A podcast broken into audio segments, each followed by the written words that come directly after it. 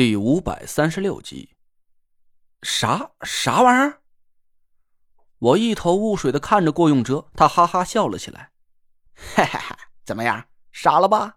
是不是每个字都认识，但是串在一块就听不懂了？我让郭永哲给搞得丈二的和尚摸不着头脑。我仔细回忆了一下他刚才说的话，茫然的摇了摇头。郭永哲点了根烟，拿腔带调的吐了个烟圈老山羊吃着草呢，冷不丁让小鸡崽在屁股上啄了一口，老山羊撂了个蹶子，小鸡崽啊摔了个跟头。我和田慧文对看了一眼，我们俩都是一脸懵逼，根本就听不懂郭永哲在说什么。我四下看了看，压低了声音：“郭子，是不是这里被……”我努了努嘴，比出一个监听的口型：“嗨，没有，前些天还有几个尾巴。”这几天都撤了，哥们这儿啊现在干净着呢，不用瞎琢磨。我这才松了口气，奇怪的看着郭永哲：“那你刚才说的这都是什么黑话呀？我怎么一句都听不明白？”郭永哲得意的拍了拍我肩膀：“听不明白就对了，你听不明白啊？那你猜这老山羊和小鸡崽子能听明白吗？”我愣了半天：“老山羊，小鸡崽子。”这都哪儿跟哪儿啊？老山羊就是纳若兰，小鸡崽子就是那个叫糖果儿的小妞。这几个月咱五个人都得同吃同住，有些话说起来不方便。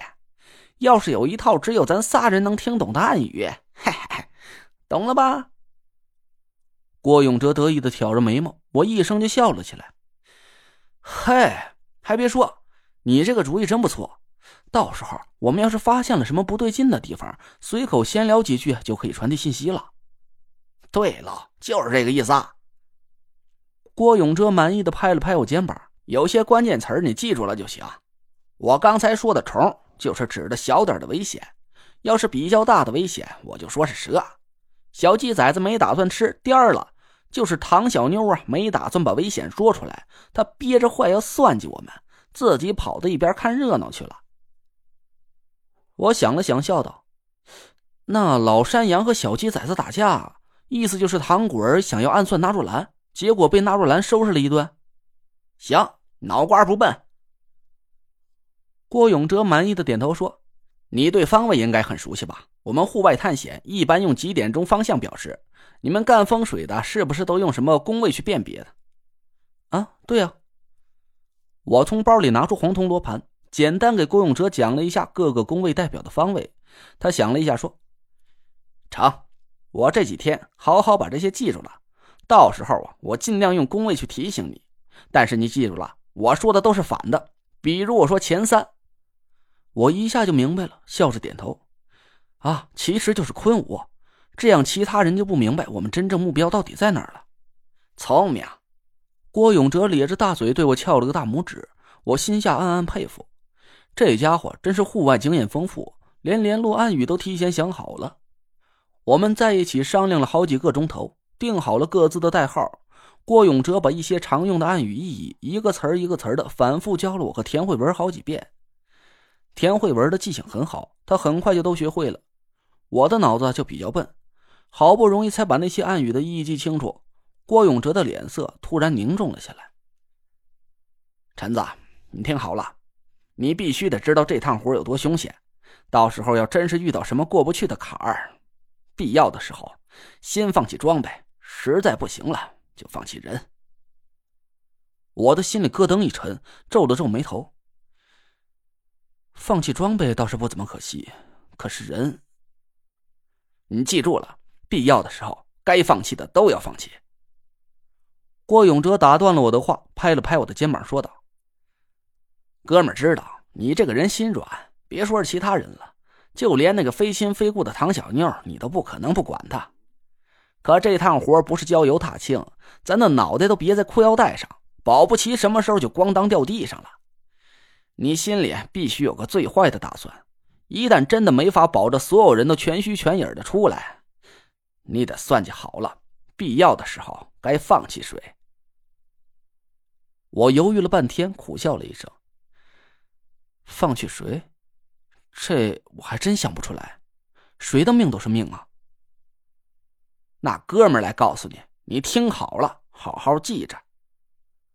郭永哲郑重的坐在我面前说：“到了非选不可的时候，这五个人里第一个放弃的是唐小妞。甭管他老爷事后会不会找你算账，先得把自己的命保住再说。这种事儿啊，不能太大公无私了，自己活下来才是正理儿。”我看了看田慧文，她的脸色不太好看，但犹豫了半天，田慧文还是朝我点了点头。第二个，嘿。就是哥们我了，郭永哲苦笑了一声，说道：“陈子呀，哥们知道你进那九个地方肯定有什么重要的事要干，哥们也不问你去干什么。那若兰手里有个什么太医令啊，而且他会法术，到时候肯定对你有用。哥们儿除了能带个队呀，其他什么都不会。要是真的遇到什么过不去的凶险，你就带着弟妹和纳若兰顺着有水的地方走。”只要有水的地方，必有洞口。只要出去了，郭子，别说了。我打断了郭永哲的话，搂着他的肩膀使劲晃了晃，说：“咱不说那些丧气的话，甭管是你还是我，咱都得全虚全影的出来。到时候我请你吃饭，吃咱全中州最好的馆子去。”郭永哲没搭理我，继续说了下去：“陈子，哥们就一个心愿，要是到时候我出不来了。”你必须帮我了了这件事弄死楚寒楼那老丫头的，给雪飞报仇。你自己的仇自己亲手报去。我闷着鼻子捶了郭永哲一下，说道：“到时候我把那老棺材瓤子揍个半死，你亲自动手给你媳妇报仇，我才不替你去干那些破事呢。”嘿，要是真能那样啊，你就是我亲大爷。郭永哲咧着大嘴傻笑，我白了他一眼，说道。我可不给你当大爷，到时候是你改姓还是我改？嘿嘿嘿。商量好了联络安宇之后，我和田慧文回到家里，他继续画符，我继续抓紧时间做纸扎小人现在我做纸扎小人的效率高了很多，因为我不用自己去劈那些扎手的竹篾了。我吹响了小竹哨，看着一个纸扎小人快手快脚的咔嚓一声劈开一根竹子，心里暗骂自己以前就是个傻瓜。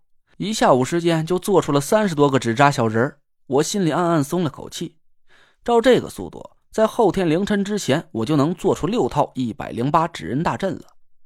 这将是进入九凶之地以后，我和田慧文最得力的安全保障。我是一点也不敢大意，整整齐齐的叠好了，放进了帆布包里。门外传来了一阵震耳欲聋的发动机轰鸣声，我赶紧收拾了桌子上的竹篾宣纸，紧接着门铃响了起来。姐姐，姐夫，我来了。